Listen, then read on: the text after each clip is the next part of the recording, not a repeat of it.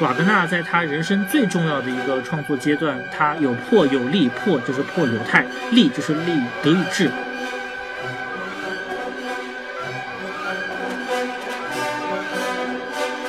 瓦格纳的人生就是这样，他实他实际上有很多虚假的成分，有很多是在演戏的成分，就像他的自传充满了呃幻想，充满了对过往的人生的一些并不属实的一些描述。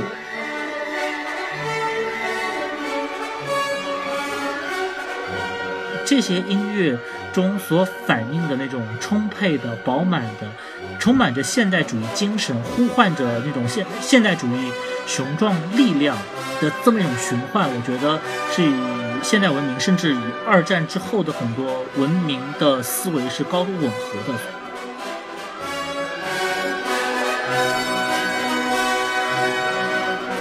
大家好，欢迎来到新一期的新交播客，我是黄德成。那今天我们 要稍稍的偏题一下，来聊一下古典音乐哈。今天我们想聊的是这个十九世纪的德意志音乐家理查德·瓦格纳。那说起瓦格纳呢，大家肯定首先想到的就是那首著名的《飞翔的女武神》啦。这个也是被科波拉用在了他的电影《现代启示录》里面。如果大家对瓦格纳更加多了解一点的话，知道他其实是一个相当具有争议的这个音乐家，特别是他对这个犹太人的态度啦，然后这个他和希特勒的一些关系啦。其实瓦格纳就是那种典型意义上的天才，一方面他自私自恋啦，怨天尤人。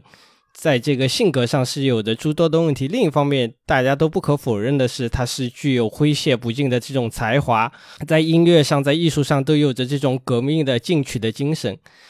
那今天呢，我们就来聊一下这位在生前身后都颇具争议的这样一位音乐家。那今天我们请到了两位嘉宾，一位是博乔老师，嗯，大家好，我是博乔，另一位呢是乐评人。萧汉居士，大家好，大家好，我是肖汉，很高兴啊，第一次来到这个博客，然后也我觉得也是聊一聊瓦格纳，这也是一位我特别喜欢的一位作曲家。我我是乐评人，然后一直在古典音乐行业工作，也是非常荣幸吧，第一次得得到邀请，也呃和和黄老师和高老师一起来聊这个话题。哦，那我们首先先从这个瓦格纳的这个传奇的人生开始讲起吧。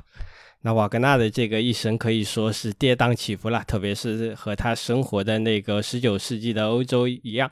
那先请两位来给大家介绍一下这个瓦格纳的这个人生轨迹吧。就是瓦格纳是应该可以说是德意志历史上最重要的几位音乐家之一，但是，嗯，可能大家了解的更多的，比如说像莫扎特，像这个贝多芬。当然，莫扎特现在是被认为是一位这个奥地利的作曲家，但是，然后瓦格纳和贝多芬可能都算是德国作曲家。但是，这个其实是因为我们后来的一些关于民族国家的定义，然后对他们产生了一些追溯。但是，毫无疑问，以如果以德奥区为论的话，那瓦格纳一定是历史上最为重要的几位，呃，我们甚至可以把“德奥”两个字去掉，作曲家。那他本人应该是出生在一八一三年，出生在所谓的这个浪漫主义开端的这个年份。然后他的一生，如果用一个比较简短的一个说法来讲，就是在一个呃举债还债、举债还债。然后他在他生命的中期、中后期得到了这个路德维希二世的垂青以后，然后一路呃走高。他在之前。他的歌剧就非常的著名，可能在他三四十岁的时候就写出了一些非常重要的歌剧。但是他真正的把他的地位和把他的名气以及把他的艺术理想实现，是在他生涯的这个中后期。然后他是在一八八三年去世，所以今年其实是他的呃两个整数年吧。他一八一三年生，一八八三年去世。然后他的一生呃前前半段可能有过穷困潦倒，有有过被这个呃因为自己的一些。政治意见 被当时的这个所谓萨克森这个公国被赶出去，赶出了德德国，甚至他两次流亡瑞士。然后，但是在他的后半生，他拥有着大量的崇拜者，拥有着大量的呃，在音乐上，甚至在性方面都对他非常崇拜的这么一位呃比较传奇性的作作曲家。而且他应该可能是深后的影响力最大的一位作曲家。那大部分作曲家嗯的深厚的影响。力可能仅仅限于是一个古典音乐的领域，是作为一位音乐巨人而被大家记得。但是瓦格纳，因为在他死他死后大概六七年左右。阿道夫·希特勒才刚刚出生，但是瓦格纳对于希特勒的影响，然后希特勒以及整个纳粹政府对于瓦格纳音乐的整整体的挪用，使得整个的西方二十世纪呃上半叶的很多政治史在这个这个节点上跟艺术产生了非常密切的联系。呃，其实瓦格纳这个名字最近也是频繁的出现在媒体上哈，当然他是以另外一种。身份出现在媒体上，就这个这个我我们就这不展开说了。这个前段时间呢，以演出瓦格纳的歌剧而著名的这个音乐节——拜罗伊特音乐节的这个艺术总监叫卡特琳娜·瓦格纳，是他是瓦格纳的这个曾孙女。然后他在接受采访的时候，他说：“他说我非常的难过，因为可以就是看到我的祖先的名字被用在了一个臭名昭著的这个雇佣军团体的这个旗帜上面。”呃，所以说就是瓦格纳这个人，就像刚才高老师讲的一样，呃，他的影响力是远远的超过了他的这个人这个生涯的这个范围。那么，他对二十世纪的历史，乃至现在我们在二十一世纪的历史，他依然在产生了这么重大的影响。我觉得这可能是在音乐史上，呃，乃至文化史上都是很少见的这样的一个人。这两个名字相同，仅仅是巧合吗？啊，不是啊，不是巧合。呃，不是巧合，不是巧合。呃，我说一个非常有有趣的现象吧，就是现在如果你在，呃，如果你比如说你在国外的话，你如果搜索 Wagner，就是这个他的正式的德文名，或者当然英文也一样是这样写。其实第一个跳出来的词条并不是理查德瓦格纳，这个情况可能在二零二一年之前可能都是不存在的。可能你搜瓦格纳，第一个词条出来的就是应该是这位作曲家。但是我最近因为一些其他的原因，在输入这个名字的时候，出来的第一个。已经是 Wagner Group，也就是著名的这个前一阵子，呃，六七月份引起了非常大的波澜的这么一个俄罗斯的一个雇佣军组织。这个雇佣军组织我们本身就不做过多展开了，但是它的这个雇佣军的这个。艺名吧，就是这个所谓叫瓦格纳集团，现现在英文叫 Wagner Group，其实就是因为他们的领导者，然后是这个作曲家理查德瓦格纳的狂热的崇拜者，当然可能也没有那么狂热，但是他本人非常可能非常对于瓦格纳以及瓦格纳歌剧当中所表现出的很多具有宣泄意味的、具有这种 颓废毁灭意味的这么一种倾向，他本人是持一种比较赞成的态度，所以说他的所谓的这个雇佣兵集团也叫瓦格纳集团，这个是一个非常明确的，而不仅仅是这两个词是正正好是重名了。它不仅仅是一个重名的关系，它其实是有一个前后指认的关系。那我们刚刚听到了这个瓦格纳的一生，包括他对今天这个影响啊，可能真的很少有一个。作曲家或者音乐家能够像瓦格纳一样，真的是影响到我们今天的这个现实生活，或者说这个地缘政治上的一些东西。那我们还是回到这个瓦格纳的人生嘛，我们可以聊聊他和这个当时的一这些文化名人的一些关系。首先，我们可以聊聊他和这个李斯特的关系，因为这这两位当时的这个音乐家之间的这个关系其实也是跌宕起伏嘛。一开始是朋友，后来又疏离了，最后又成为了这个温煦。这个其实还蛮有意思的。刚才呢，高老师也讲到了这个瓦格纳的一生呢，都有很多的朋友和贵人的帮助，对吧？特别是他到到人生后期，是有了这个路德维希二世国王的帮助。那么，在他遇到路德维希二世国王之前，他的人生中最重要的贵人就是李斯特。李斯特给了瓦格纳非常非常多的帮助，包括他在这个流亡期间，呃，他也依然写信给李斯特，请他帮忙，看能不能在魏玛，就是李斯特生活的城市。呃，演出他的歌剧，这样的话呢，就可以为他筹集一些资金。呃，当然，李斯特本来也也没少给他钱，给他很多很多钱。两个人呢，其实我们说是翁婿，但其实两个人岁数差不多。李斯特是一一八一一年出生的，瓦格纳是一八一三年，所以其实李斯特就大两岁。但是呢，最后呢，瓦格纳娶了李斯特的女儿科西玛。呃，科西玛比瓦格纳小二十四岁。我我想，为什么会有？这么多的朋友愿意帮他，包括甚至甚至愿意让自己的女儿这个和这样的一个人私奔，呃，我觉得还是因为这个人的才华，因为这个人他确实，就即使他他在当时有有很长一段时间是穷困潦倒的，但是呢，就是这些人一看就知道这个人肯定会有很大的出息，肯定会写出很伟大的作品，所以愿意相信他，而且这么多人都不约而同的去相信他，我觉得也是一个。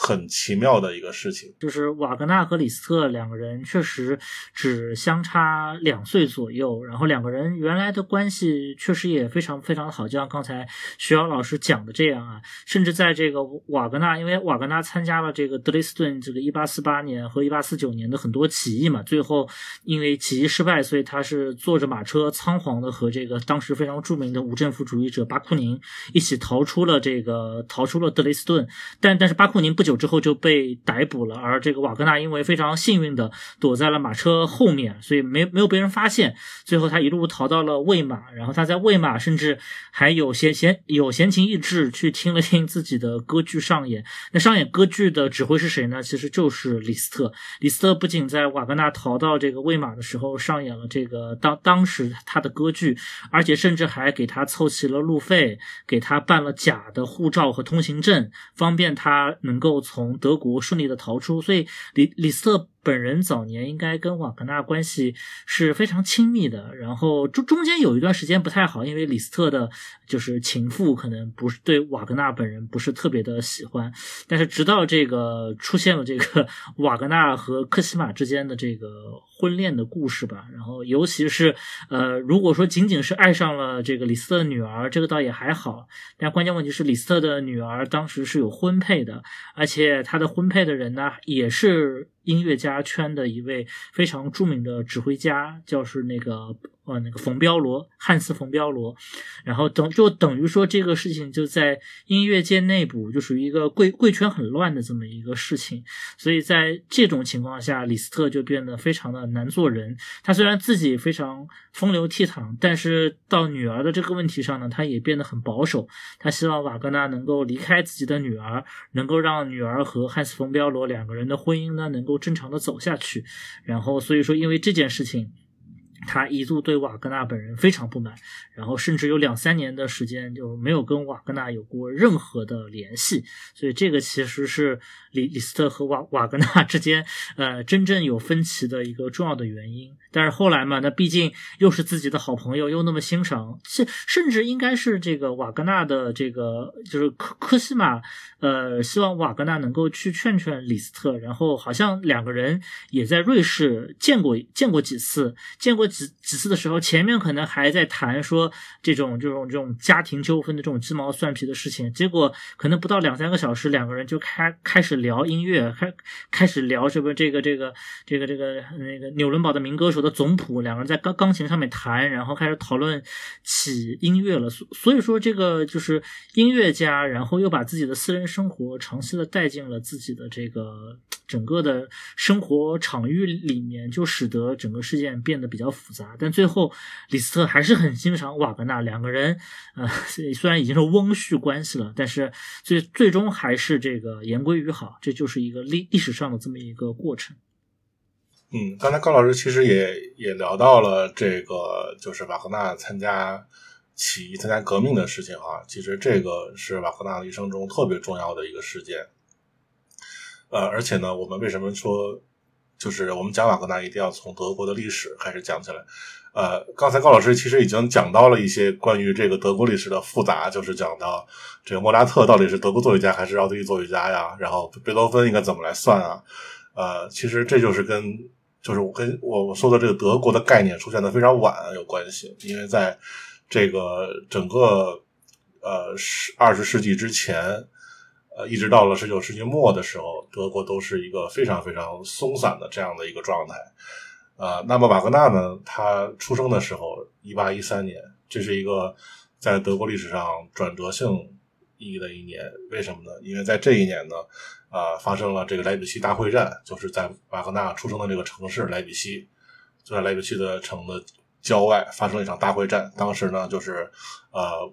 俄国、普鲁士还有这个奥地利。还有这个三十几个德意志的小国组成的联军，这个在莱比锡，呃，重创拿破仑的这个法国军队，就宣告了拿破仑霸业的这个终结。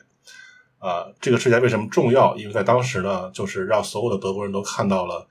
一个一个未来的一个一个途径，就是我们我们德意志民族现在是分裂成了这么多个国家，三四十个国家，但是如果我们团结起来，我们就能够打败这个不可一世的法国。打败拿破仑，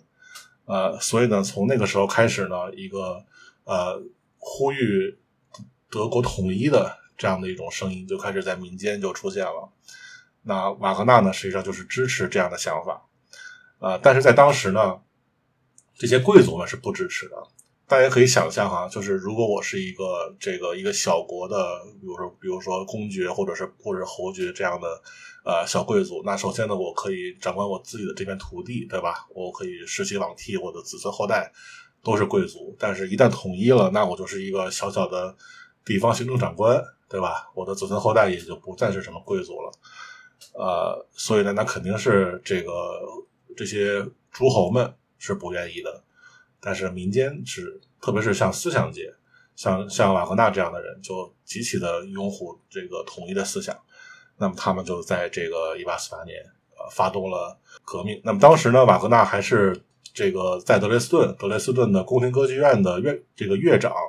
相当于今天的音乐总监这样的职务。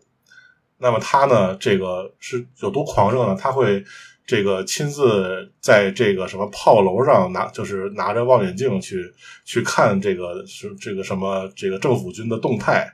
啊，他会跟一些就是什么学校里面的的的这个化学老师一起来做这种土土炸弹，类似于干这样的事情，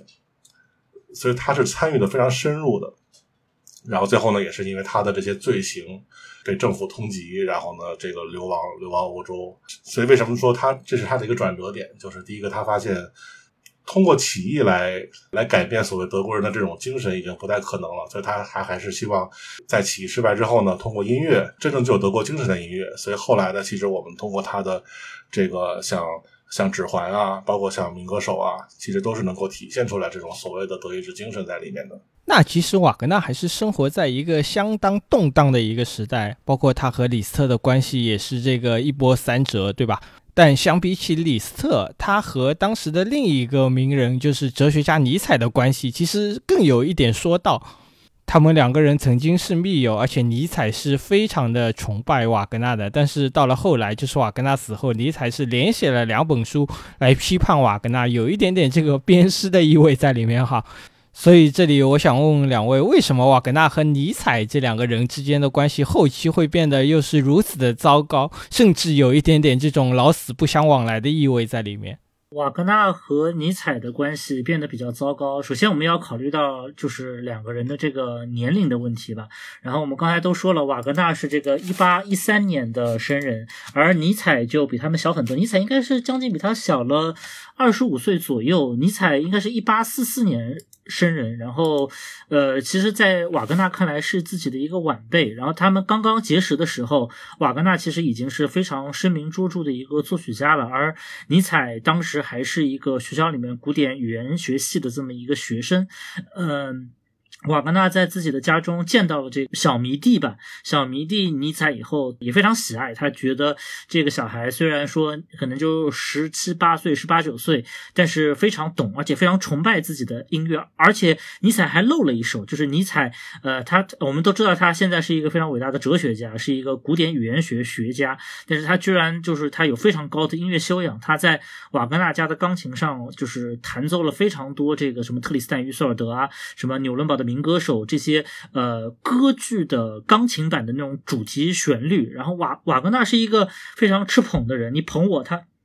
非常非常之高兴，然后所以说，在这种情况下，就是瓦格纳对于尼采的印象非常好。而尼采当时其实刚刚结识瓦格纳没有多久，他就从学校里面毕业了，而且迅速被自己的老师推荐成为了当时巴塞尔还是哪一个学校的呃古典语言学的教授。所以尼采他的升迁也很快，但饶是这个尼采的升迁非常快，但是在瓦格纳这个当时已经在德国被认为是一个文化巨人的这个形。形象面前呢，还是显得这个当时的形象是一个比较渺小的一个形象。那瓦格纳可能在家中时不时会有一些对尼尼采这个吆五喝六，然后需要对听着对方的吹捧，然后自己非常舒服的这么一个状态。包括科西玛两个人其实都是差不多多的一样的这个情况，但是确实关系非常好，好到什么地步呢？就甚至瓦格纳和科西玛已经都是开始计划了，以后可以让尼采来做自己小孩。的这个古典语言方面的教师，他们想着以后小孩上大上大学，要不要就送到尼采所在的学校去？那有一个自己人比较放心，就是已经到了这么一个很亲密的状况了。但什么时候开始关系变得比较糟糕呢？出了几个事情，我们之后也可以稍微讲一下。一个呢，啊，就是尼尼采有一次带了一个布拉姆斯的乐谱去这个瓦格纳家，应该在刘刘森附近的家，然后瓦格纳看到这个，不仅看到乐谱就已经有点不高兴了，然后呢。这个尼采还非常不识相，还夸了几句布拉姆斯。这个布拉姆斯和瓦格纳之间的关系是紧张又微妙，甚至我们可以。直白点说，两个人关系其实是不太好的。他们两方就是两两方都有各自的拥趸和各自的支持者，有一点像今天的这种饭圈文化、粉丝文化。两边的饭圈和粉丝都是为自己的偶像辩护，然后把对方攻击的一塌糊涂。然后，所以说在这种情况下呢，瓦格纳就非常不开心。结果他。还听到了尼采在称称赞，就说：“哎，这个布拉姆斯的这个作品写的很不错。”这这个这个行为就直接的受到了科西玛和瓦格纳两个人的这个呵斥，然后尼采当时就感觉到有一些不开心。然后再之后，在越来越多的时间里面，尼采感觉自己越跟这个瓦格纳的这个家庭愈走愈远。就是在这个就是一八七几年的时候，就是拜洛伊特音音乐节第一届正式成功举办以后，尼采。也是说了很多吹捧的话，说说出了很多让让这个瓦格纳夫妇高兴的话，甚至尼采还被李斯特在这个就是在拜拜洛伊特音乐节的很多文章里面提到啊，说有一位年轻的学者叫尼采啊，他也非常喜欢这个瓦格纳的音乐啊，我非常为他感到高兴等等等等。但是自此以后就是由盛而衰，就是尼采跟瓦格纳家族就越走越远。一开始呢是不怎么联络，后来呢他甚至写了，因为他写那个人性的太。人性的一本书就是叫这个名字，然后在这个书里面呢，他其实就开始批评了瓦格纳式的音乐，这个就让瓦格纳看到以后就变得非常不高兴。但是两个人还没有明明确的撕破脸，只是在不具名的在一些报刊文章上。指责对方，然后直到瓦格纳去世以后呢，就两家人就不怎么来往了。但是呢，也没有说彻底撕破脸。然后直到瓦格纳去世以后三到四年以后，应该是一八八六、一八八七年，然后尼采接连抛出了两本书，就是所谓的瓦格纳事件和反对瓦格纳。啊，今天一般这两本书都会结集成一本书出版，其实就是两篇比较长的文章。在这个文章当中，尼采对于瓦格纳和瓦格纳所代表的音乐是给予了全方面的批判。但这个批判呢，就。是我们要从一个新的角度来看，其实我们刚才讲的其实都是两个人个人之间的局，两个人个人关系的不好。但是瓦格纳对于就是尼采对于瓦格纳音乐的批判呢，呃，其实不太带有。过多的个人的感情色彩，他其实是真的是从自己对于现代性的理解上来批判瓦格纳的音乐的。他觉得瓦格纳的音乐非常虚伪，然后里面有非常多的呃这种不切实际的空洞的这种狂躁的一面。他觉得瓦格纳的音乐就代表着这种现代性的空洞。这是尼采以及他的整个的学术脉络里面对于古典音乐、对于悲剧、呃对于西方艺术、对于西方艺术的没落、对于很多精神的沦。丧他的一整套的看法，呃，其实是圆融的，并我们并不能直接说，呃，他是出于一种个人恩怨，然后把瓦格纳竖成一个靶子，然后用这个靶子来打，呃，你当然无法说完全没有这样的原因，但至少这样的原因不是一个特别主要的一对人不对事的一个原因。尼采这两本书本质上来讲还是对事不对人的，反正这就是大体上这个尼采与瓦格纳之间的一个关系。刚才高老师已经讲的很全面了，完是这样的关系。那我觉得，就是为什么这两个人会有这样的一种，呃，从亲密到后来产生隔阂，到最后决裂？我觉得还是因为尼采这个人成长的太快了。他们两个人当时刚认识的时候，就像高老师讲的一样，这个尼采才还才是一个年轻人，刚刚刚二十四五岁的时候，就是刚刚在这个巴塞尔大学当上教授的时候，他在。这个十年之后就成长成了一个这个思想界的一个巨人。那么像尼采这样的，就是他的思想成长的这样的速度，可能在人类人类的这个文化史上也是比较少见的啊。所以呢，就是他他已他已经在这个思想高度上远远的超过了瓦格纳，这是很重要的一点。那么后来呢，两个人真正决裂的还有一个重要的一个转折点，是在一八七六年的这个拜罗伊特音乐节。那当时呢，这个尼采他依然是作为瓦格纳的这个贵宾。啊，这个参加了参加出席这次音乐节，但是他在这次音乐节上呢感到十分的失望，因为他看到了呃瓦格纳的音乐的这种狂热，然后就是呃引发了整个整个民众的这种这个对对德国对所谓德国文化德国精神这样的一种一种狂欢，然后呢他看到的这些这个。无论是草根还是思想界的人，还是一些贵族，都在为瓦格纳这个非常的狂热痴迷这样的一种状态，让他觉得很反感，然后也让他产生了一种这个对瓦格纳的音乐、瓦格纳的音乐里面的精神可能会对整个德国社会产生毒害这样的一种一种一种预警吧。所以呢，他才开始这个决定要跟瓦格纳保持一定的距离，已经有了。两年之后的这个人性的这个叫是人性的太人性的这样这样的一本书的出版，对，所以我觉得就归根结底还是因为在思想高度上，尼采慢慢的超过了瓦格纳，然后才会有后来的关系的这种这种变化。那看起来瓦格纳确实是一个不太好交朋友的这样一个人，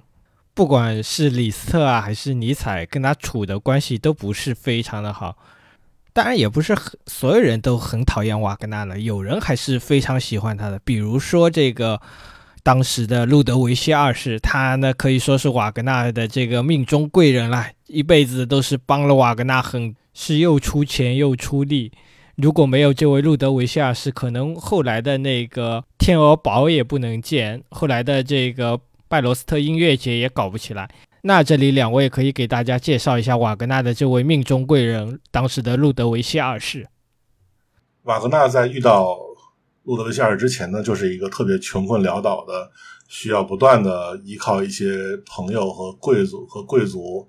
的阶级的这样的一个艺术家。但是直到他遇到这个路德维希二世，他都是这样的一种状态。那么后来呢，当他认识了这样的一位年轻的。巴伐利亚君主，那么他的人生轨迹就开始改变了，他就可以这个终于过上他自己想要的那样的生活了。我们在读瓦格纳的传记的时候呢，会经常会看到这样的一些描写，就对他对他的这种呃生活方式，他是一个生活起来生活当中非常的铺张浪费的一个人。呃，我我们可能会想说，你说一个十九世纪人，他能花钱干什么呢？有一些记录啊，就比如说他会买那种什么什么天鹅绒做的这些毯子呀，然后各种华丽的衣服呀，然后这些东西在当时是非常非常昂贵的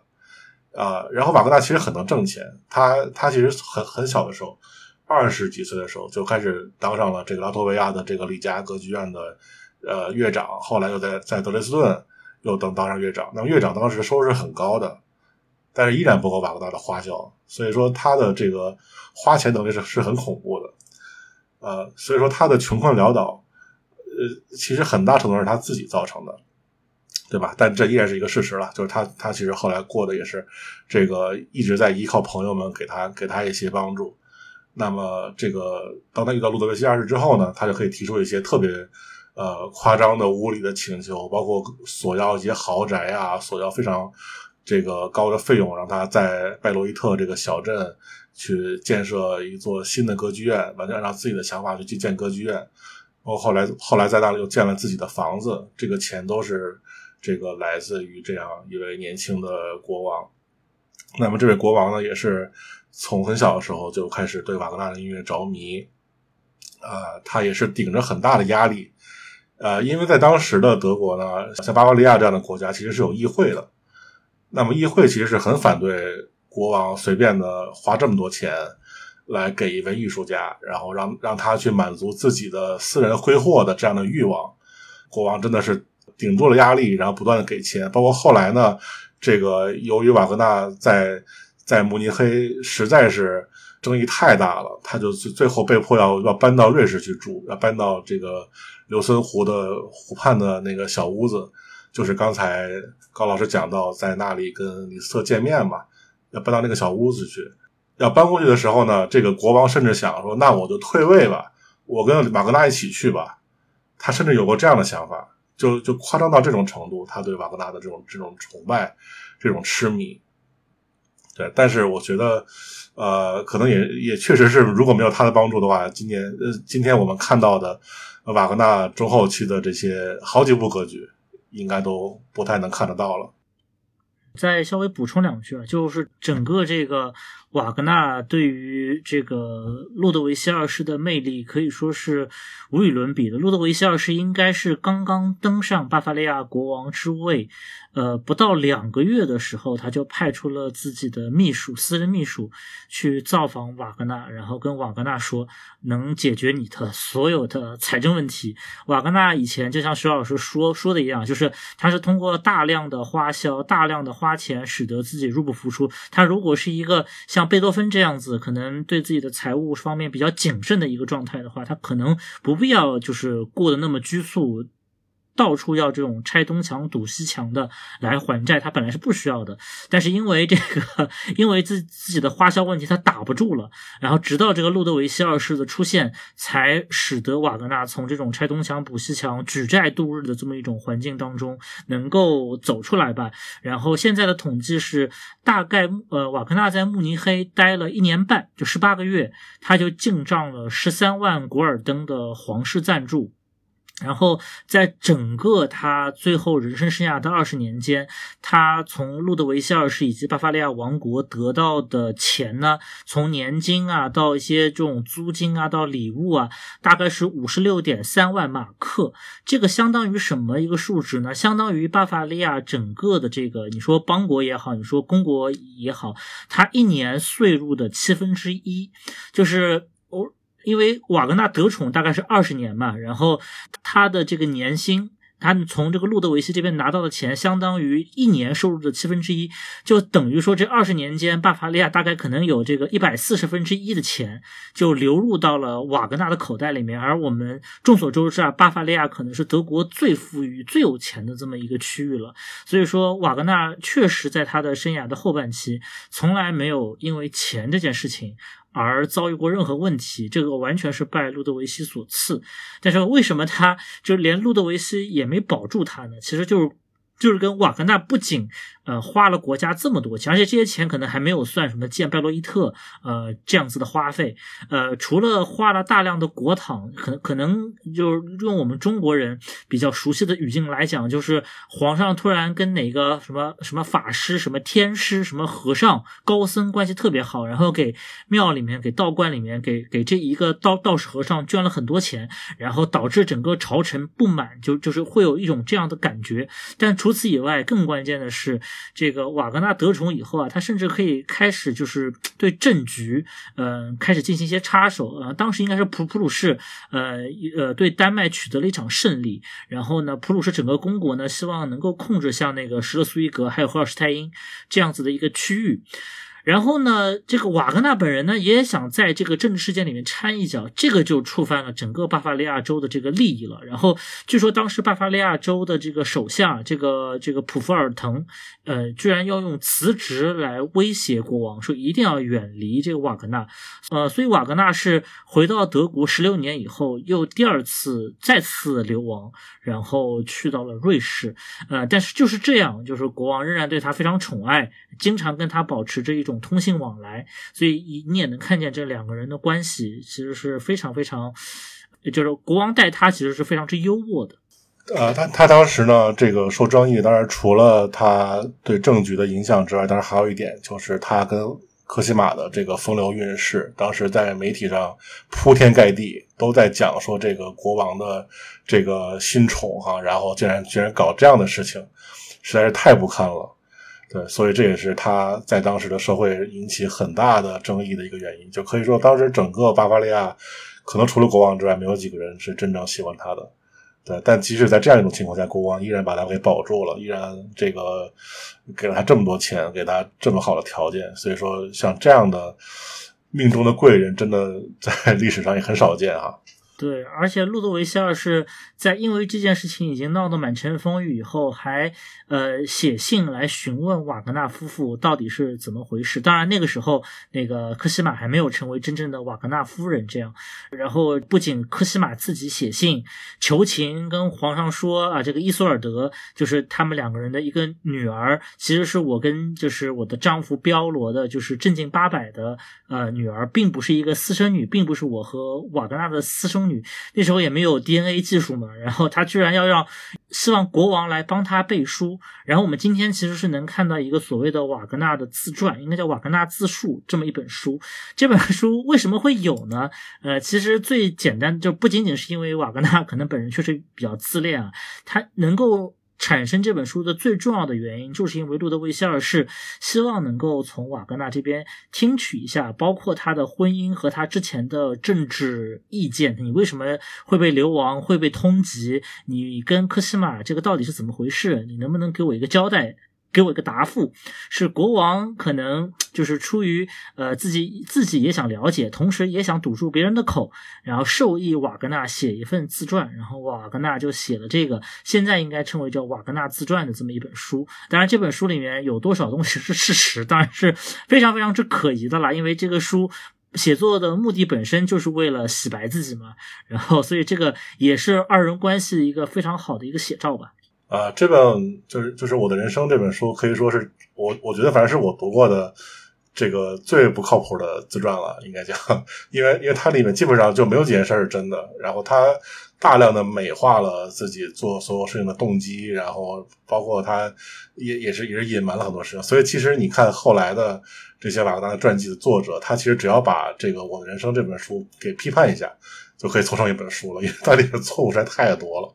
所以林林总总，我们说了这么多，确实可以看出来，瓦格纳是他是一个狂人。他的这个狂，不仅是体现在他一生这个待人处事的态度之中，包括也是体现在他的音乐作品之中。说到这个，就不得不提一个东西，就是这个拜罗伊特音乐节了。这也是瓦格纳用尽自己这个毕生的心血创造出来的一个活动。在这个音乐节上，瓦格纳也是演奏了自己最著名的作品《尼伯龙根的指环》。那这里可以给大家介绍一下这个著名的拜罗伊特音乐节嘛？拜罗伊特音乐节应该讲是瓦格纳的一个梦想，就是他一直认为呢，自己的歌剧呢，他不应该是呃，比如说我白天我在上班是吧，或者说我在做什么事情，我下了班之后，呃，我去看的一个东西，他应该是我。整个这一个礼拜，我什么都不干，我就只干这一件事我觉得这也是他的一种自恋，就是他认为你你观众你就不应该白天你还在干别的，晚上过来看我的歌剧，这样是不对的。你这一天就是就是应该为我的歌剧而活着的。那那所以呢，这种思想呢，就是延续到了他建设这个拜洛伊特音乐节。这拜洛特是个小镇啊。今天我们知道拜洛特可能是因为那那儿有一个大学，还有一些小的企业，它非常非常小这样的一个一个镇子。然后呢，瓦格纳就选了这样的一个距离，呃，慕尼黑还还算可以，就是距离不远不近。这样的话，你如果是在在慕尼黑住，你你可以花几小时时间就能到这样的一个地方。当时就几乎没有什么人，可能就一两一两千人口这样的一个小镇子。然后他完全按照自己的想法来建一个歌剧院。那么他的歌剧院呢，跟当时所有的歌剧院都不一样，因为要演出他的歌剧，需要一个非常非常大的一个乐池。来容纳一个规模庞大的一支乐队。今天呢，如果你去瓦格纳故居的博物馆，依然可以看到瓦格纳手绘的这座歌剧院它内部的草图、结构图。在在这个图上，他会会清晰的标注说，他认为现在的乐池的深度依然不够深，他说要挖的再深一点，挖的再大一点，因为他需要乐队呢处在一个非常低的一个地方，然后让声音聚拢之后再统一再传出来。这是他的一个对声音的。传播的一个理念，那所以说可以说他所有的理念，啊，包括对舞台设备的想法，在当时都是在其他歌剧院没有办法实现的，所以呢，他就找找到了这样的一个地方，呃，也是借助这个路德维希二世国王给的几乎是毫无上限的这样的建设预算，那么终于把这个歌剧院给它盖起来了，呃，然后这个音乐节就在一八七六年第一次举办了，当时呢可以说是整个欧洲。都在讨论的一件大事，呃，当时这个法国的作曲家、俄罗斯的作曲家，可以说来自整个欧洲的作曲家，几乎同时代人全都到了拜洛伊特。那么当时呢，还有一位一位来自俄罗斯的一位报刊的文化版的记者，叫柴科夫斯基，啊，他就到了这个地方，他还写了这个关于拜洛伊特音乐节的一些这个像像游记一样的文章。那么。当然，后来老老柴是作曲家了，对吧？他当时还只还只是一个卑微的一位一位记者。那么他当时就写呢，说白罗伊特这个地方啊，就是什么都没有，吃的也很差，住的也很差。然后呢，呃，我们这么多人就聚集在这个地方，就是为了看瓦格纳的歌剧而来。但是呢，这个剧带给我的震撼实在是太大了。而且呢，在他的观众里面，甚至还有很多的这个犹太人。呃，就当然我当然我们我们知道啊，这个呃后面我们也会聊到这个问题，就是瓦格纳的他和犹太人的这样的关系。呃，但实际上在他的粉丝里面也是有大量的犹太人的。当时他的作品的魔力就是这样的，整个欧洲啊都为在一一个小镇发生的这样的一个文化事件而疯狂。呃，那么一八七六年的拜罗特音拜罗伊特音乐节也是后来所有的音乐节的起源。我们可以把后来的萨尔茨堡音乐节，我们可以把后来的留声音乐节，包括现在全世界的这个几十个上百个音乐节，那么它的呃最早的样子其实就是在一八七六年的拜罗伊特。它是所有音乐界的一个祖先，而且我觉得可能这个不仅是古典音乐界了。那像像这种把对一个文化事件感兴趣的人都集中起来，然后然后办一个这样大型的活动，都可以归从就是归结到瓦格纳的他的这个他的这个设想。所以说，我觉得是一件非常伟大的一个事情，在整个的这个文化史上。对拜洛伊特音乐节对于西方文化史的意义，特别对于完成瓦格纳音乐理想的意义，其实来讲是举足轻重的。但其实，呃，如果说我们本人不是一个乐迷，但是我们只是一个普通的游客的话，我们仍然能在德国，特别是这个巴伐利亚、呃黑森地区的很多地方，能够找到瓦格纳相关的痕迹。那最著名的当然就是这个天鹅堡，那就是当然更准确的说就是新天鹅堡。关于新天鹅堡建造的故事，其实在我网上也能搜到很多，但是可能如果你去过的话，你就知道这个新天鹅堡里面几乎有超过一半的壁画，还有非常多的房间都是与瓦格纳的歌剧是高度相关的，尤其是像罗恩格林，只要我们在呃这个新天鹅堡这个非常壮阔的这个。城堡内部看到那些壁画上面有天鹅的话，哦，这十之八九就是跟这个瓦格纳的歌剧《天鹅》就是这个罗恩格林相关的。然后包括在新天鹅堡，隔着可能呃也也不是隔湖啊而望，就是可能大概步行三十分钟左右，还有一个偏。土黄色的一个就是老天鹅堡，然后这个老天鹅堡的话，也是当时瓦格纳呃长期居住在，甚至你如果听那个讲解器里面会来讲解的话，他会告诉你说有一个房间推开窗户就能看见这个就是一片湖水，这片湖水本身呢其实就是瓦格纳当时呃写指环的一部分的时候呢说所面对的这一汪湖水，但其实这个说法有点靠不住啊，因为这个呃现在应该指环大部分的篇章的呃。创作地点其实都是确定的，最多的应该还是在刘森的这个特里布申这个附近啊。但是整个天鹅堡这个在直到路德维希二世去世的时候，新天鹅堡仍然没有建完的这么一座非常神奇的、非常漂亮的，成为非常多明信片封面的，甚至也被迪士尼改编到很多电影里面的这么一座文化景观。它其实内部呃几乎有绝绝大部分的陈设呃设施，我甚至记得我第一次去，我第一次去应该是二零一零年冬天去的，当时里面还有一个房间，呃像仙境一般，那里面有有那种水榭啊、喷泉啊，然后像那个像别有洞天那种洞府的感觉，然后非常的奢靡，但也非常小的这么一个空间。但我第二次去是二零一九年去的时候，那个房间已经关闭了，好像已经不让看了，然后这。所有的这些奢华的东西，全部是路德维希二世出于对瓦格纳的崇拜而修建的。这当然，这座城堡的外观本身可能跟这个瓦格纳关系不大，但是也反映了就是整个路德维希二世和瓦格纳同样的对于中世纪、对于中世、对于中世文化的一种喜爱，这个是毫无例外的。那么再说回拜洛伊特音乐节，就是他为什么那么想办这么一个音乐节？除了刚才像这个肖汉老师讲到的非常重要的，他。对于说你听歌剧是来朝圣的这么一种想法，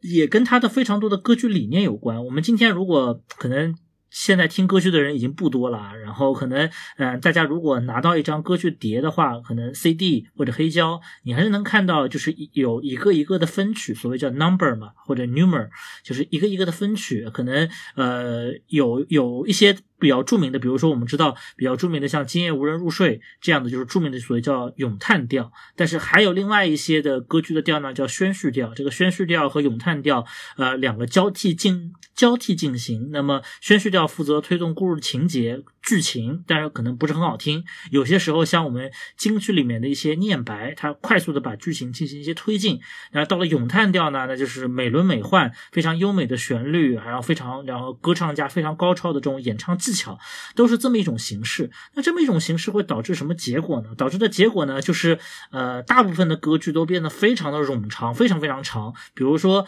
呃，对于瓦格纳有非常多的恩惠，但是瓦格纳却非常痛恨的一位音乐家，就是这个梅耶贝。尔那梅耶贝尔在法国那个大歌剧，它不仅长又臭，呃，不能不能叫又臭又长吧，就是就是可能没有那么出彩，但是也非常非常长，里面还会加入很多舞蹈的段落。整个歌剧可能那个故事情节呢，三句话可以说清楚，但是他要演四到五个钟头，非常非常非非常的这种臃肿。然后瓦格纳就认为说，歌剧不应该是这样，然后他希望能够创造出一种他所认为的叫所谓叫乐剧，就是这个 music drama，这个乐剧。那就要求要取消原来非常明晰的宣叙调、比较无聊的念白和咏叹调这个非常优美的旋律之间的区别，它需要有一个非常流畅的故事，非常紧凑的，一环套一环的，没有一个明确的分曲的这么一个情况。所以瓦格纳的一个非常重要的工作就是这个无中旋律嘛，就是这个旋律是无休无止的这么一个状态，它不是一首一首曲子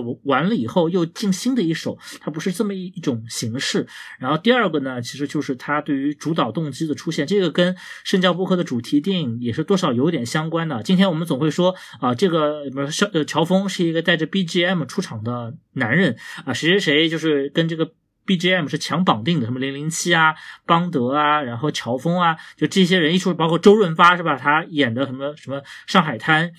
这种电视剧，他人一出来就有一个非常标志性的背景的音乐。其实最早使用这个方法的呃人，那可能瓦格纳就是开创这个方法的人之一。他就是开创了这个自带 BGM 的这么一个人。在瓦格纳的歌剧当中，可能有上百甚至呃上五六百个动机。你比如说著名的《指环》里面，可能就有三四百个动机。呃，人物出场，这个人即将出场了，就会有一个跟他相关的一个。一个乐段的出现，当然这个乐段会以不同的形式来表现出来，然后这个就是这个人的 BGM，甚至连宝剑啊，这个这个指环、黄金都有他自己的这个配套的一套音乐，他等于说是用音乐来写作这个戏剧，这个也是就主导动机，特别是那种变化非常多端繁复的主导动机，也是瓦格纳歌剧可能对于现代我们的电影、现代歌剧。呃，比较大的一个贡献。然后最后一个就是所谓叫这个呃叫 Hassan g r i n s t w e l k 就所谓叫整体艺术。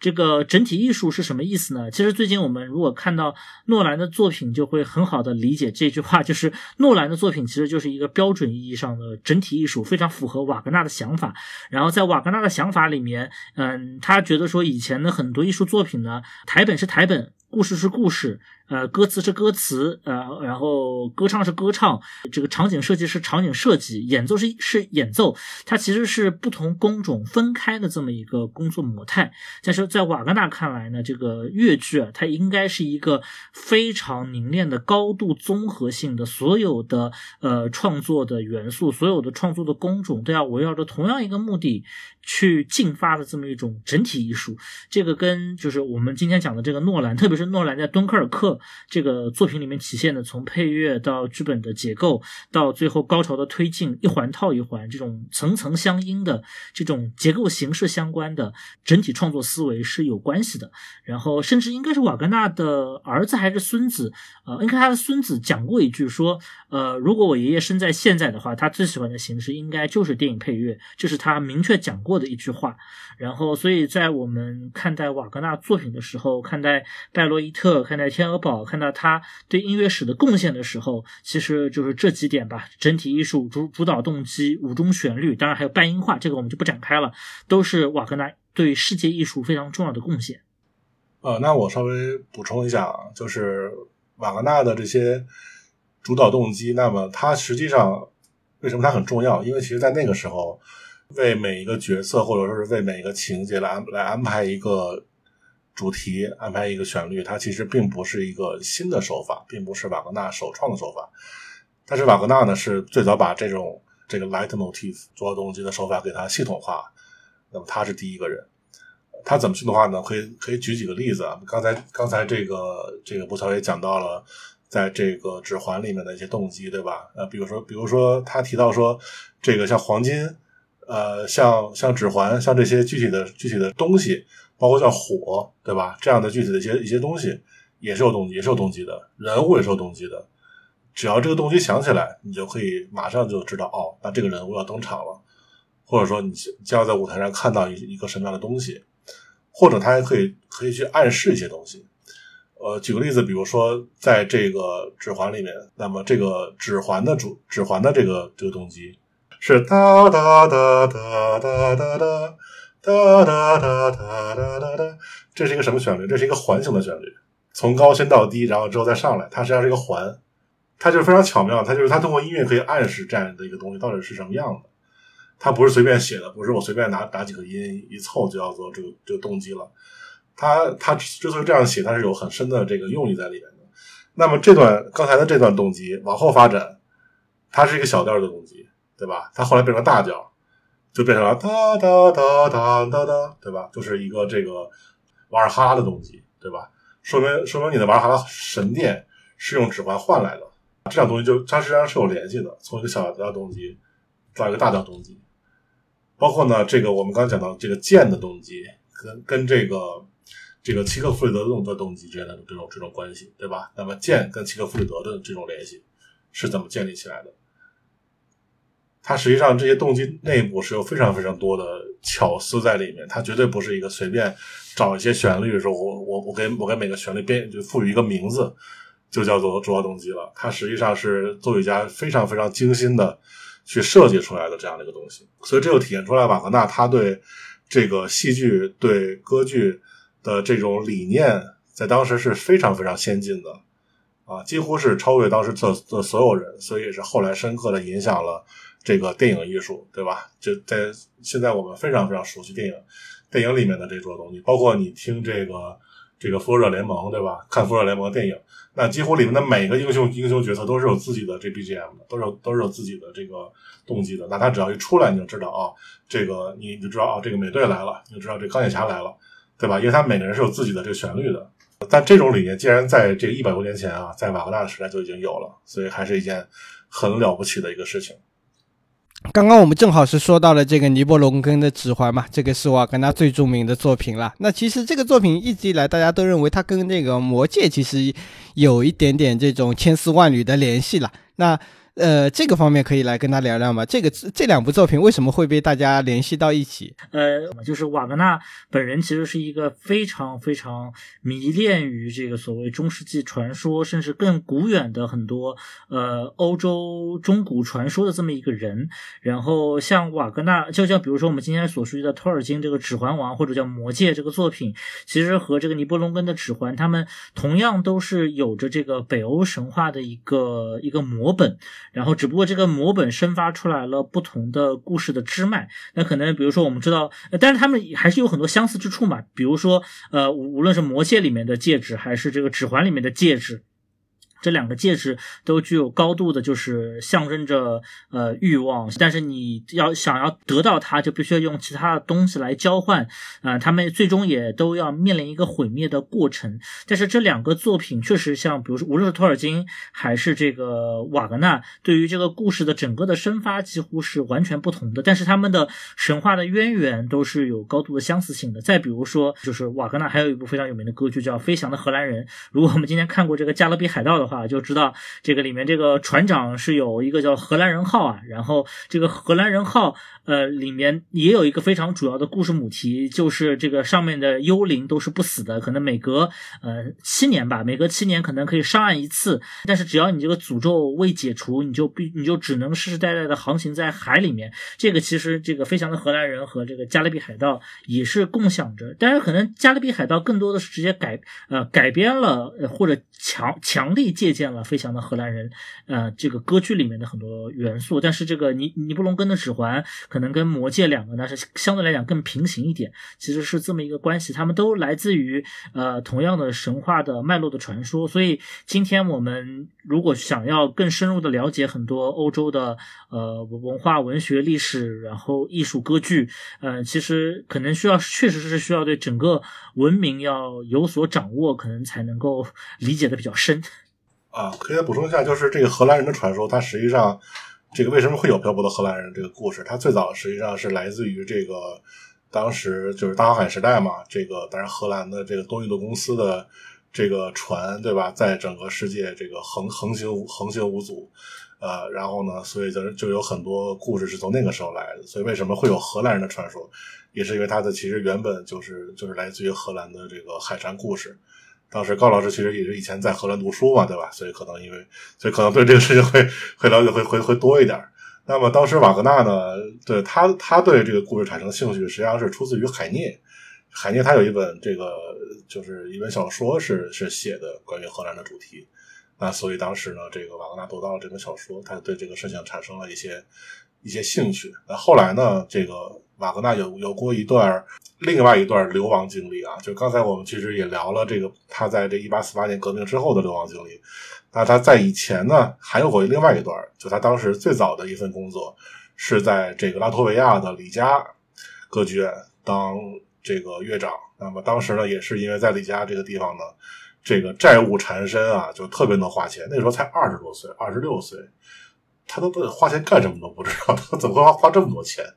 然后花了好多好多钱，然后导致他的债主们就每天围在这个歌剧院门口找他要钱，然后加上他当时的这个这个妻子啊叫明娜，这个因为怀孕就暂时没办法工作，就导致家里面的这个经济情况特别的差，他就没办法了，走投无路了，就想了一个办法，说那我就跑吧，我就流亡吧，然后呢就办了护照，然后想想去这个就坐船跑到巴黎去。结果呢，路上这个还被债主们派人把他的护照给他收走了，所以最后到了港口之后呢，就找了一艘这个所谓黑船啊，跟这个船长说：“这个你就把我拉走吧，然后呢，你你别查我护照了。”然后最后呢，这个船长可能也是收了钱了，大家然后就就同意了。然后他的这艘黑船呢，就一到了海上，遇到了非常非常大的风浪。然后呢，这个船你看从这个。拉脱维亚的港口出来之后，其实还没走多远，就到了挪威那个地方，就因为风浪，就被迫躲到了一个峡湾里面，在里面躲了好久，然后外面狂狂风大作，然后非常的危险，就导致了这段旅途原本应该是七八天就就可以到了，最后呢瓦格纳花了三个多礼拜才从啊拉脱维亚最后到了，最后到了法国，然后到了巴黎。那么这段旅程呢，对他来说是这个印象特别深刻的。呃，所以他后来呢，为什么可以在荷兰人的这个音乐里面把这种惊涛骇浪啊写的这么的逼真？我觉得跟他在海上的这个呃是有很大的关系的。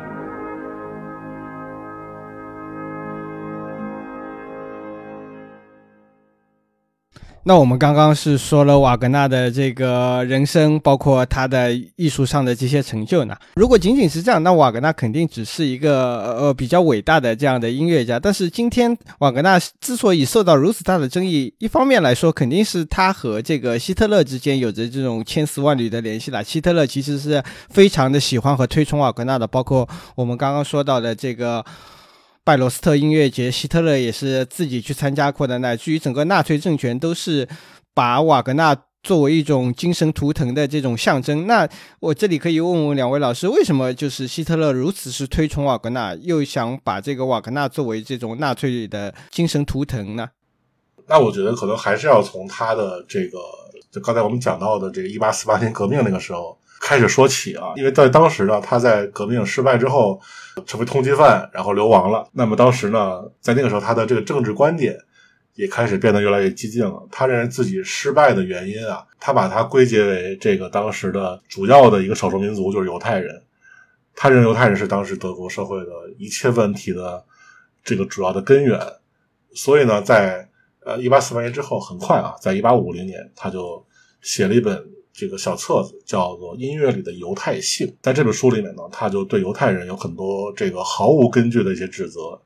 他说，犹太人呢，就是从生理上讲就不可能有任何的创造力啊，所以就不可能去写作出来伟大的艺的艺术作品。他为什么这样说呢？其实就把矛头指向了当时欧洲最有名的两个犹太人作曲家，一个是这个梅耶贝尔，就是刚才。高老师讲的这位又臭又长的歌剧作曲家哈，写这种法国大歌剧作曲家。另外一位就是门德尔松。我们今天听门德尔松的音乐，会觉得他非常的有创意，对吧？十分的有有灵感的这样一个作曲家。但是为什么瓦格纳会说他的他的音乐没有创造力呢？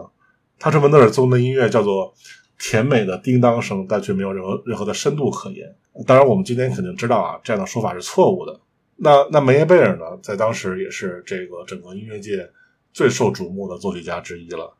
而且早年间瓦格纳曾经向他求助，并且瓦并且梅耶贝尔也给他很多这个无私的帮助，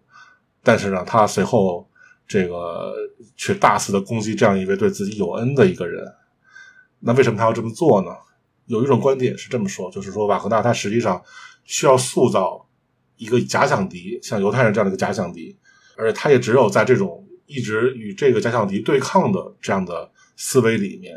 才能够写出来他后来的这些音乐作品，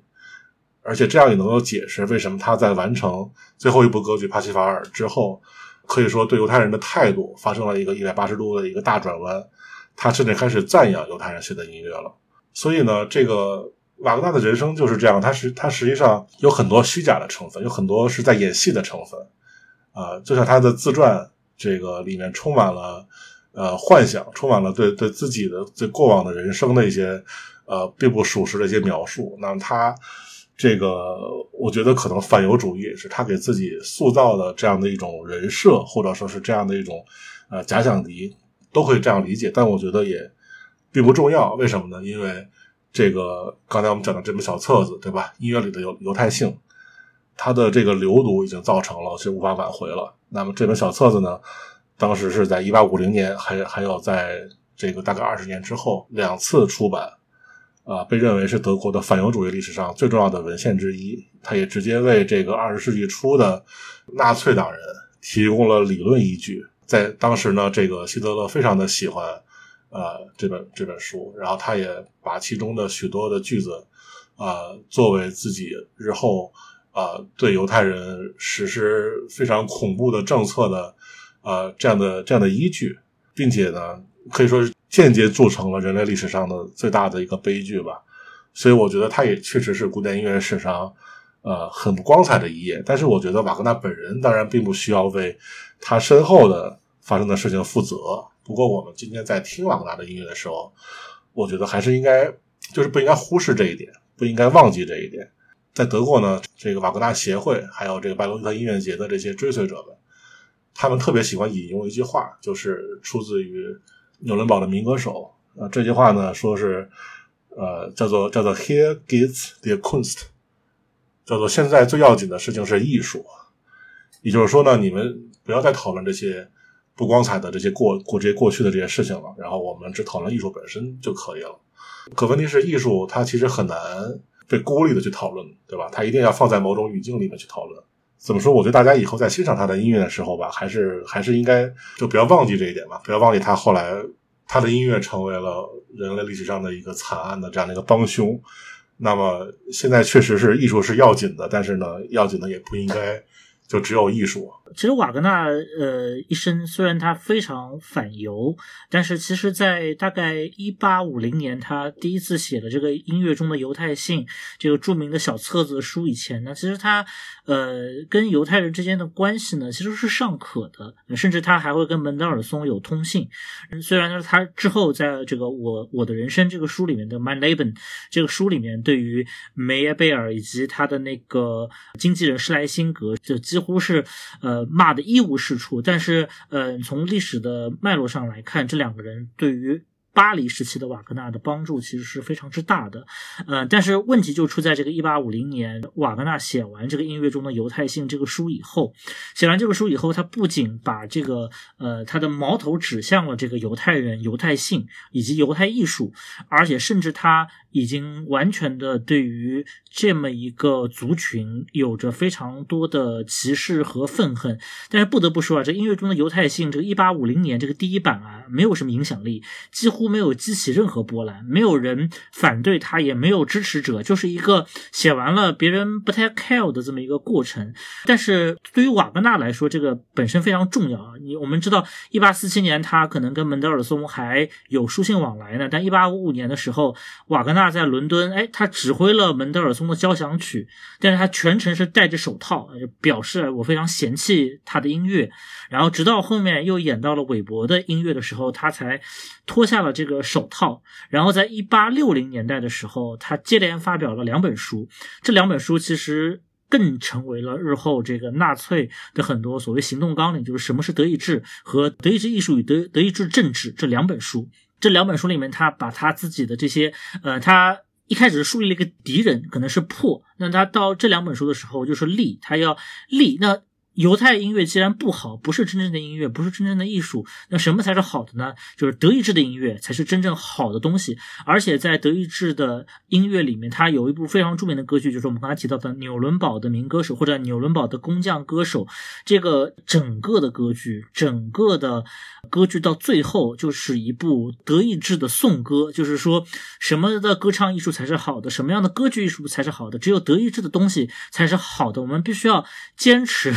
德意志艺术一百年不动摇，它大概就是这么一套意思。而且不仅如此，在纽伦堡的工匠歌手以及这个他在之后的这个指环里面，他塑造了一群反派。比如说纽伦堡的民歌手里面会有一个非常著名的反派贝克梅瑟，这个贝克梅瑟就被认为有着非常强烈的犹太人的这么一种。样貌的塑造，当然也有很多人说这个贝克梅瑟就是是一个汉斯利克，就是跟瓦格纳关系不好的一个乐评人这样的。然后到了尼布隆尼布隆根的指环或者尼布隆人的指环里面，其实更加升级了。这个里面有有几个反派，就是那个就是其实就是类似于像魔戒里面的那个矮人族一样，就是它里面会有一些侏儒，这些侏儒非常擅长打造工具，非常擅擅长打造这个像魔戒啊，像斧头啊，像这种。宝剑啊，这这样子的物品，就是两个侏儒，就是这个阿尔贝里希和米梅，这个。呃，侏儒，然后具有非常强的形态象征，什么鼻子非常的长，有一点弯钩，然后喜欢黄金，这其实就是代表着犹太银行家。这个银行这个工种，其实就在那个时候就是和犹太人具有比较高的绑定性。而且必须还要再提一嘴的，就是门德尔松的父亲其实就是一位犹太的银行家，所以这个里面的种种指涉也是非常非常的明确的。所以说，瓦格纳在他人生最重要的一个。创作阶段，他有破有立，破就是破犹太，立就是立德意志。在他的歌剧里面，也是正面的形象，都是纽伦堡那些工匠们，那些德意志的工匠们，他们延续了德意志艺术的。光荣传统等等等等，然后，但是他也批判了非常多的其他的人，就是像贝克梅瑟，像这个像尼布龙跟指环里面的阿尔贝里希、米梅这样的侏儒，这样的其实是暗指犹太人的这这么一些人，他其实是有这么两重的含义在里面的。但是这个东西就是应该是。阿道夫·希特勒。希特勒在他大概十几岁的时候，第一次听的歌剧是罗恩格林。他听到罗恩格林以后非常感动，然后听了瓦格纳所有的歌剧。瓦格纳的这些歌剧里面的这些反犹的元素以及对德意志的推崇，完全符合他当时的意识形态。然后之后的故事我们就知道了。那可能一战之后，德国呃整个国家这个已经是残破不堪，然后还要背负着非常。重的这种债务，然后为了能够还债，然后马克超发，导致国内通货膨胀非常的严重，整整个德国的国内弥漫着一种民族主义的氛围，然后他们需要找到一个背锅的人，是谁害得我们是这样？这个时候，大家往往也不会直接找他的一个对手，他会在自己的本国里面找寻他的一个假想敌，这个假想敌就是德国。包括奥地利这边的很多的犹犹太人，在这个时候，呃，瓦格纳，呃，以瓦格纳为代表之一的整个呃隐藏在西方历史中的反犹传统，加上被点燃的一战以后的德国内部的这种不甘的怒火，加上有一个超级的克里斯马型的，呃，像希特勒这样的一个领导者，他具有非常强的煽动力，这几点全部融合在一起以后，那瓦格纳。甚至就成为了整个希特勒政权的一个可以可以为希特勒政权打引号背书的这么一个艺术家，对，就等于说希特勒借也是借用了使用了，当然瓦格纳也给了他这个机会，使用了他的歌剧遗产来帮助协助，就是就是当当时拜洛伊特音乐节经常是作为就是奖励在前线战斗的将士们的一个奖品，你那个时候有一阵子拜洛伊特音乐节甚至都不卖票了，这个是给德意志这些为德意志战斗的战。士们，那些回家休息的士兵们准备的这么一场艺术盛宴，这个是用德国人的最高艺术来抚慰他们的心灵的这么一种历史叙述。然后，之后在这种意义上面，包括还有非常著名的就是这个斯斯特勒在纽伦堡举行过一次大型的阅兵活动，然后在现场其实也放了布鲁克纳，其实也放了贝多芬和莫扎特，但是重头戏。就是瓦格纳的音乐，所以说这个也使人们带来了非常多对瓦格纳的不满。这是为什么后面后面那么多的人对瓦格纳不满的一个非常重要的原因，就是他在纳粹供奉了那么多的音乐诸神当中吧，他可能时间最晚，呃，然后又有反犹的色彩。你比如说纳粹也很推崇布鲁克纳，但布鲁克纳身上几乎没有什么。反犹的色彩在，他其实就就是一个管风琴师的这么一个角色，但是瓦格纳不一样，他是生前就非常反犹的这这么一个人，是凡此种种吧，然后把瓦格纳推到了这么一个前线当中，乃至于在二战以后，呃，在以色列。呃，瓦格纳的音乐都是是是某某种忌讳，不是说不能演，也不是说没没有人听，但是这是某一种忌讳。然后瓦格纳的音乐长期在以色列是不上演的。然后应该是在八十年代的时候，祖宾梅塔演过一次这个瓦格纳的音乐，当时就有一个应该是参加过二战里面的一个老的一个幸存者，然后应该叫做本齐昂莱特纳，然后他非常生气。因为其实祖宾梅塔已经给了观众退场的时间，他知道现场的很多人，甚至可能会有这个从奥斯维辛幸存的人。他说：“我知道你们很多人可能确实听这个音乐有不适，那我允许你们就是就是可以退场。”这样，他是在返返场曲的时候在演出这个《爱之死》的。然后，但是有一个大屠杀幸存者，就是这个莱特纳，就走到台前，扒开了衣服，露出了这个满是伤痕的这个腹部，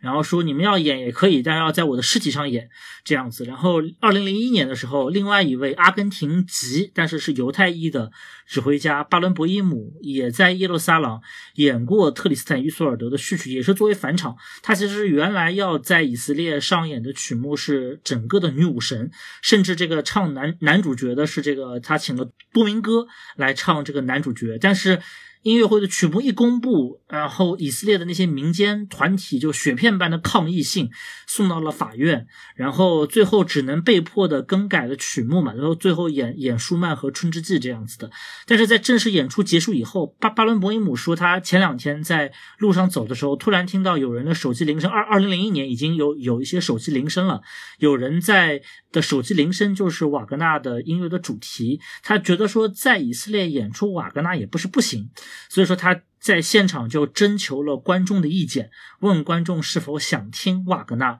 据说他整个征求意见和观众进行辩论的过程长达了将近四十分钟，然后一个非常激烈的一个讨论。然后现现场有过观众高喊什么法西斯集中营音乐，然后数十人选择了离场。但是最后呢，就是还是有非常多的观众留在了现场，并且在一片争议声当中，巴伦博伊姆还是带着这个柏林的这个乐团，应该是柏。林广播交响乐团演完了这个特里斯坦与索尔德的这个序曲，然后这件事情影响力太大了，因为巴伦博伊姆和祖宾梅塔这两个人都不是。一般意义上的指挥，这都是非常著名的世界级的指挥家，所以他们的影响力太大了。然后，甚至当时的时任以色列总理的沙龙也站出来反对，他说：“这个我更希望瓦格纳不在这里演出。”在以色列，很多人非常难以接受这个问问题。然后，耶耶耶路撒冷当时的市长说：“呃，说巴巴伦博伊姆是傲慢、无知、不可接受。”就是有非常非常多的争议，都是围绕着。瓦格纳虽然瓦格纳死后很多年，好像呃九年还是十年。阿道夫·希特勒才刚刚出生，本质上来来讲，瓦格纳不因为这个阿道夫·希特勒所造成的一系列的犹太人大屠杀、纳粹大大屠杀负责。但是不可否认的是，呃，瓦格纳所代表的这个犹太的反犹的这么一个传统，哪哪怕在他生涯的最后几年，他有所收敛，甚至可能已经云淡风轻了，但是这种情绪还是延续了下来，并且在他的太太科西玛以及他太太之后的整整个家族都。弥漫着一种非常强烈的反犹的这种倾向，这个在历史上也是引起了非常大的争议，以至于二战以后一个关于拜洛伊特音乐节非常大的争议，就是拜洛伊特音乐节的运营要不要交还给瓦格纳家族，这个在当时也是争论非常大的一件事情。那看来，关于这个瓦格纳和他作品的争议，可能还是在短时间内是无法这个消除的，争议还是会进行下去。当然，即使这样，其实。很多电影里面还是会用到瓦格纳的这个配乐嘛，包括就是我一开始说的科波拉的《现代启示录》，对吧？那那我这里想问，就是为什么这些导演其实还是挺喜欢使用瓦格纳的音乐的？瓦格纳的音乐到底在这个电影配乐里有什么样的一个魔力呢？我觉得首先就是为什么？我觉得特特别是他的这个《女武神的骑行》这段音乐出现的频率非常非常高，对吧？在很多很多电影里面。呃，都出现过。我觉得首先第一个原因还是因为这个音乐它真的很酷，就真的很棒。这个音乐写的，然后它它本身确实带有魔力的，然后它是带有带有很强烈的这种力量感的。呃，其实不只是这个电影界了，你知道以前那个中国现在叫国交，中国国家交响乐团，以前叫中央乐团，然后中央乐团以前挂在排练厅里面，那个排练的那个铃声就是女武神的骑行，就是每次一到点儿。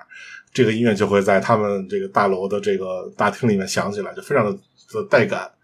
啊！就是就这个音乐出现在我们生活中，出现在电影里面都是并不稀奇的一件事，因为它真的写的很好啊。然后它它的这种那个弦乐上行下行来来表达这种这个空气的流动，然后加上再用这个特别雄壮的这个铜管的声音。来表达女武神的这种战斗的这种精神，我觉得这个从技法上讲也是无懈可击。所以说，这个真的是一首这个神来之笔一样的作品，所以它才会被用的这么的广泛。这边再插回一点，因为其实刚才说到在瓦格纳音乐中用到的这个音乐，就是第一个就讲到的是女武神嘛。但其实瓦格纳在德国历史当中，可能也会扮演一个反希特勒的这么一个角色。就如果大家呃了解就是德国二战时候的历史，或者看过一部电影叫《行动目标希特勒》，这部《行动目标希特勒》的这部电影的这个英文片名就是女武神。然后这部影片也是汤姆克鲁斯主。主演的一部电影，这部电影其实讲的就是德国的一些中层军官，包括还有一些高层的人，他们已经觉得德国江河日下了，已经马上就要被盟军给击败了，所以他们希望能够通过刺杀希特勒的方式，尽快的结束这场战争，呃，挽救一些生命也好，减轻一些德国的罪孽也好，以及可能还有一些比较现实的目的，就是他们希望可以通过就是刺杀完希特勒之后，能够和盟军谈判这样子的。所以你看，就是这么重要的一场。军事行动在历史上被给予的真实的一个代号，就叫“女武神行动”。所以说，这个在不期然之间，这个瓦格纳不仅扮演了这个纳粹的帮凶，但其实也扮演了一个反纳粹的这么一个代号的这么一个作用。所以我觉得也非常有意思吧。特别是这个电影，这个汤姆·克鲁斯出演这个行动目标希特勒本身也是非常好看。嗯，再再说回到这个女武神啊，我觉得，嗯，在古典音乐史上，就是真的就包括像理查施特劳斯的这个《查拉图斯特拉如是说》，这个也是根据这个尼采的这个名作改编的这个音乐，它的第一幕都当然大家都知道是《太空漫游二零零一》的开场曲，呃，应该是第二首曲，因为第一第一首曲就其实是李盖蒂这样。然后这些音乐中所反映的那种充沛的、饱满的。充满着现代主义精神，呼唤着那种现现代主义雄壮力量。的这么一种循环，我觉得是与现代文明，甚至以二战之后的很多文明的思维是高度吻合的。所以，当然了，女武神在这个科布拉的《现代现代启示录》里面使用过以后，那其他的导演可能多少会受此影响，以至于很多越战电影都喜欢啊，或是出于致敬的目的，或是出于一种就是引用反讽的目的来使用这样的音乐。但是，他们音乐的本身所有的那种原初的动力，他们的那种冲。动其实都是让人非常有感的。然后，另外，其实我另外还想举一部，其实这几年非常有名的一部电影，其中也是非常大的运用到了瓦格纳的音乐，就是就是北欧的这个拉斯冯特利尔导演导演的这个《忧郁症》这个《Melancholia》这部电影。这个《Melancholia》这部电电影，它刚开始的时候前七到八分钟没有任何的故事情节，没有任何的。故事性的画面几乎全是一种非常缓慢的动作的，带有强烈的矫饰矫饰主义，甚至有一些拉斐尔前派的这么一种呃影像风格的呃这么一个。影视段落给它整体的配乐其实就是这个特里斯坦与伊索尔德的序曲，而且它几乎是整个这个七八分钟，它没有一分钟是在音乐上有所剪裁，它完整的在这个七八分钟展现了这首序曲，然后配了一个非常具有超现实感的一个画面，然后里面呃讲讲到了行星要撞击地球，讲到了人人的死亡，人的那种。排泄不去、挥之不去、无法排遣的那种忧忧郁之感，那个真真是我在所有的电影当中，我觉得对古典音乐使用最为饱满的一个部分。有很多电影里面，就包括我们知道像日剧嘛，《白色巨塔》里面，可能刚开场的时候，这个这个财前医生就是在想象当中。动自自己的手术刀的时候，配的就是汤豪瑟的序曲。但是那些音乐其实更多的是一种配乐，音乐说白了是个配角，它烘托了气氛。强调了情绪，但是本身这个电影里面的影像里面那个主角才是它的核心。但是我觉得在《忧郁症》里面，这个特里斯坦与索尔德的序曲，它这个序曲当中所著名的呃这个特里斯坦和弦嘛，就是这个一直无法解决的悬在半空当中的，一直在错误的调上进行缠绕不去的一个，直到最后爱之死才解决的这么一个特里斯坦和弦被。拉斯冯特雷尔这么一位导演使用的非常的巧妙，然后他把这种情绪对于现代现代性的颓废的颓丧的空虚的这种这种情感表达的其实是非常的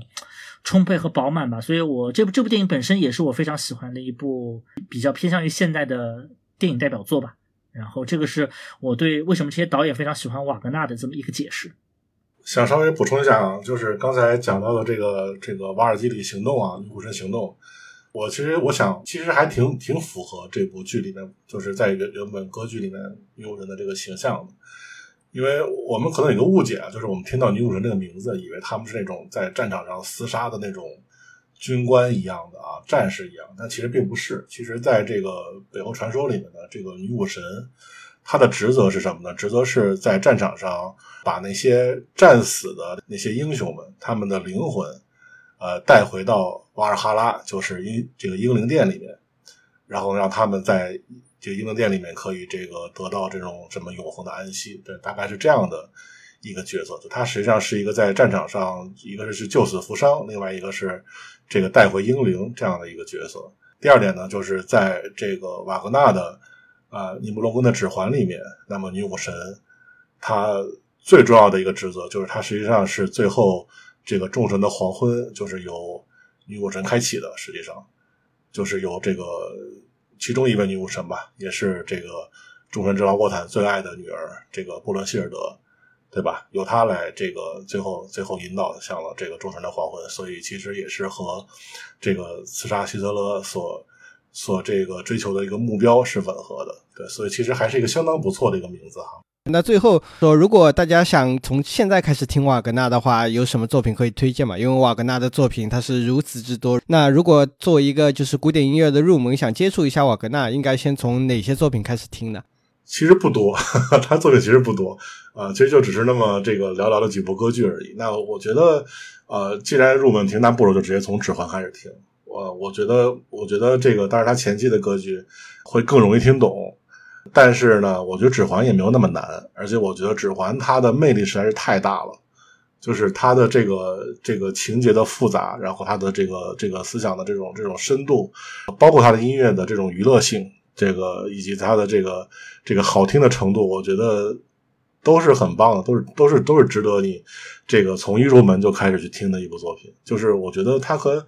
很多作曲家不一样，很多作曲家我们觉得可能先听一些稍微浅显一些的，然后最后再慢慢走到他的这个大作是比较好的。但是我觉得对于瓦格纳来说，我们直接用这个指环来上手，一点问题都没有。而且，呃，我我觉得也有也有一些这个就是怎么说，在视觉上。呃，特别吸引人的一些制作，呃，大大家可以在 B 站啊，或者在一些别的平台上都能够搜索到。比如说，这个在二十一世纪以来，我觉得最值得看的，还是这个纽约大都会歌剧院的一个一个非常华丽的制作。我觉得它的这个舞台效果，啊，是能够起到让你集中注意力这样的一个作用。对，所以我觉得，即使是一部长达十几个小时。的一部这个四连剧，但是我觉得你你在看的过程中不会觉得有任何的无聊。当然也可以直接在现场看这个，因为今年的十月份还是十一月份来着，马林斯基就要在上海，反正很快了啊，就是可以在上海可以看到这部剧的现场。那我我也在计划看看有没有可能这个翘班过去听听一听。对我觉得直接入门就是就现场，我觉得也很好啊。然后别的剧的话，我觉得他早期的歌剧，像这个《唐豪瑟》，然后像《荷兰人》，呃，包括像《罗恩格林》，其实也也很好听。然后呢，这个，但是我觉得在在入门的顺序上，我觉得不妨直接就从《指环》，然后《特里斯坦》，呃，《帕西法尔》，就是以以这几部剧可以先入手，之后再回到以前，再回到他的这个早年，去听他这个是是曾经是怎么开始的，是曾经怎么把。歌剧艺术转向他后来的这种整体艺术，他到底是是如何来做一个转变？我觉得，呃，可以这样的一个顺序。我大体是同意这个肖汉居士的这个看法，就是相比来讲，《指环》它虽然听上去很长啊，十四、十五、十六个小时，一共四连剧，理论上要演四个晚上。然后，呃，如果你去第一次去挑战这样的作品的时候，呃，确实是会感觉压力非常巨大。但其实《指环》它的故事层层密密，然后虽然说人物出场非常繁多，但是每一个人都会给你一个非常深刻。的印象，它是一个非常精彩的一个群像剧，而且我之前也听很多呃记者，因为他们也会拿到一些赠票，我们之间也会有很多的这种交流，他们就说每天晚上呃在走进音乐厅的时候，就就就又在想这个故事又重新开始了，今天我要重新的再沉浸到这个故事当中，直到最后一天朱纯的黄昏演完最后一个音符的时候，呃，甚至我听见有有一些记者会跟跟我说说，感觉像过。完了一生的感觉，就是瓦格纳的音乐就给你这样的感觉。它特别是以《指环》为代表吧，它剧情非常紧凑，音乐非常的丰满，你有非常多的细节可以咀嚼。像二零一三、二零一四年这个在拜洛伊特上演的这个《指环》，它它甚至会把这个场景移植到现代。这个呃剧本身实际是一个中古传说的剧嘛，但是它会放到现代，你能看见可口可乐的那个什么售卖箱啊，你能看到整个的这个黄金被。变成了石油问题，它整个这个人类的欲望，嗯，它会放到一个新的语境里面去解答，就更不要提这个第第三部《齐格弗里德》里面会有一些非常 呃观观感上非常刺激的布景啊，我们我们在节目里面就不细说了。这样，然后所有的这些都代表着。瓦格纳歌剧其实是具有一个现代性，它是可以跨越百百年的历程，直接链接到现代，也不会有特别多的唯爱的这么一种歌剧艺艺术形式。不过我自己个人最喜欢的其实还是特里斯坦与伊索尔德。我不只看到一位钢琴家，甚至其他的呃其他的这个器乐演奏者说说，如果我被赋予了一个机会，可以指挥。一部歌剧作品的话，我可能会花一年的时间来学习指挥艺术，就是为了要指挥特里斯坦与伊索尔德，因为这部作品当中所反映的，嗯。美学一体对于人类情感情欲的这种探索，然后他在音乐方面的表达，他的特里斯坦和弦，以及这个和弦如何的在最后被解决，以及他的第二幕，甚至被这个威尔蒂称为他听过，因为因为威尔蒂和瓦格纳之间其实。理论上是有着某种竞争关系，虽然两个人面子上关系都非常好，然后也没有出现什么很大的这些争议，跟这个布拉姆斯和瓦格纳之间完全不同，但是毕竟是同行嘛，两个人会有一些呃隐性的竞争。但是连威尔第都承承认，特里斯坦与伊索尔德中间的一部分，就树林相会的那个部分，是他听过最优美的音乐。所以特里斯坦与伊索尔德，如果大家有时间有兴趣，能够找到一个比较好的制作的话，我觉得也是。这是我呃最喜欢的一部歌歌剧吧。这部歌剧里面所反映的人类情感的，当然它的剧情，嗯，说难听点也是有有一点点扯吧。然后，但是它所反映的人类的内心深处那种非常深刻的情感，到最后升华成爱之死，我觉得是我我这一生我觉得最幸运的能听到的音乐之一。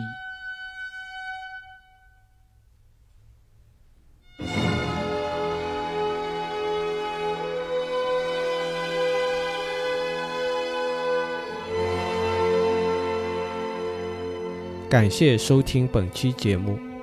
如果你也希望加入深交播客的听众群，可在深交 Deep Focus 公众号里直接回复“听众群”三个字，我们将拉您入群。期待您的到来。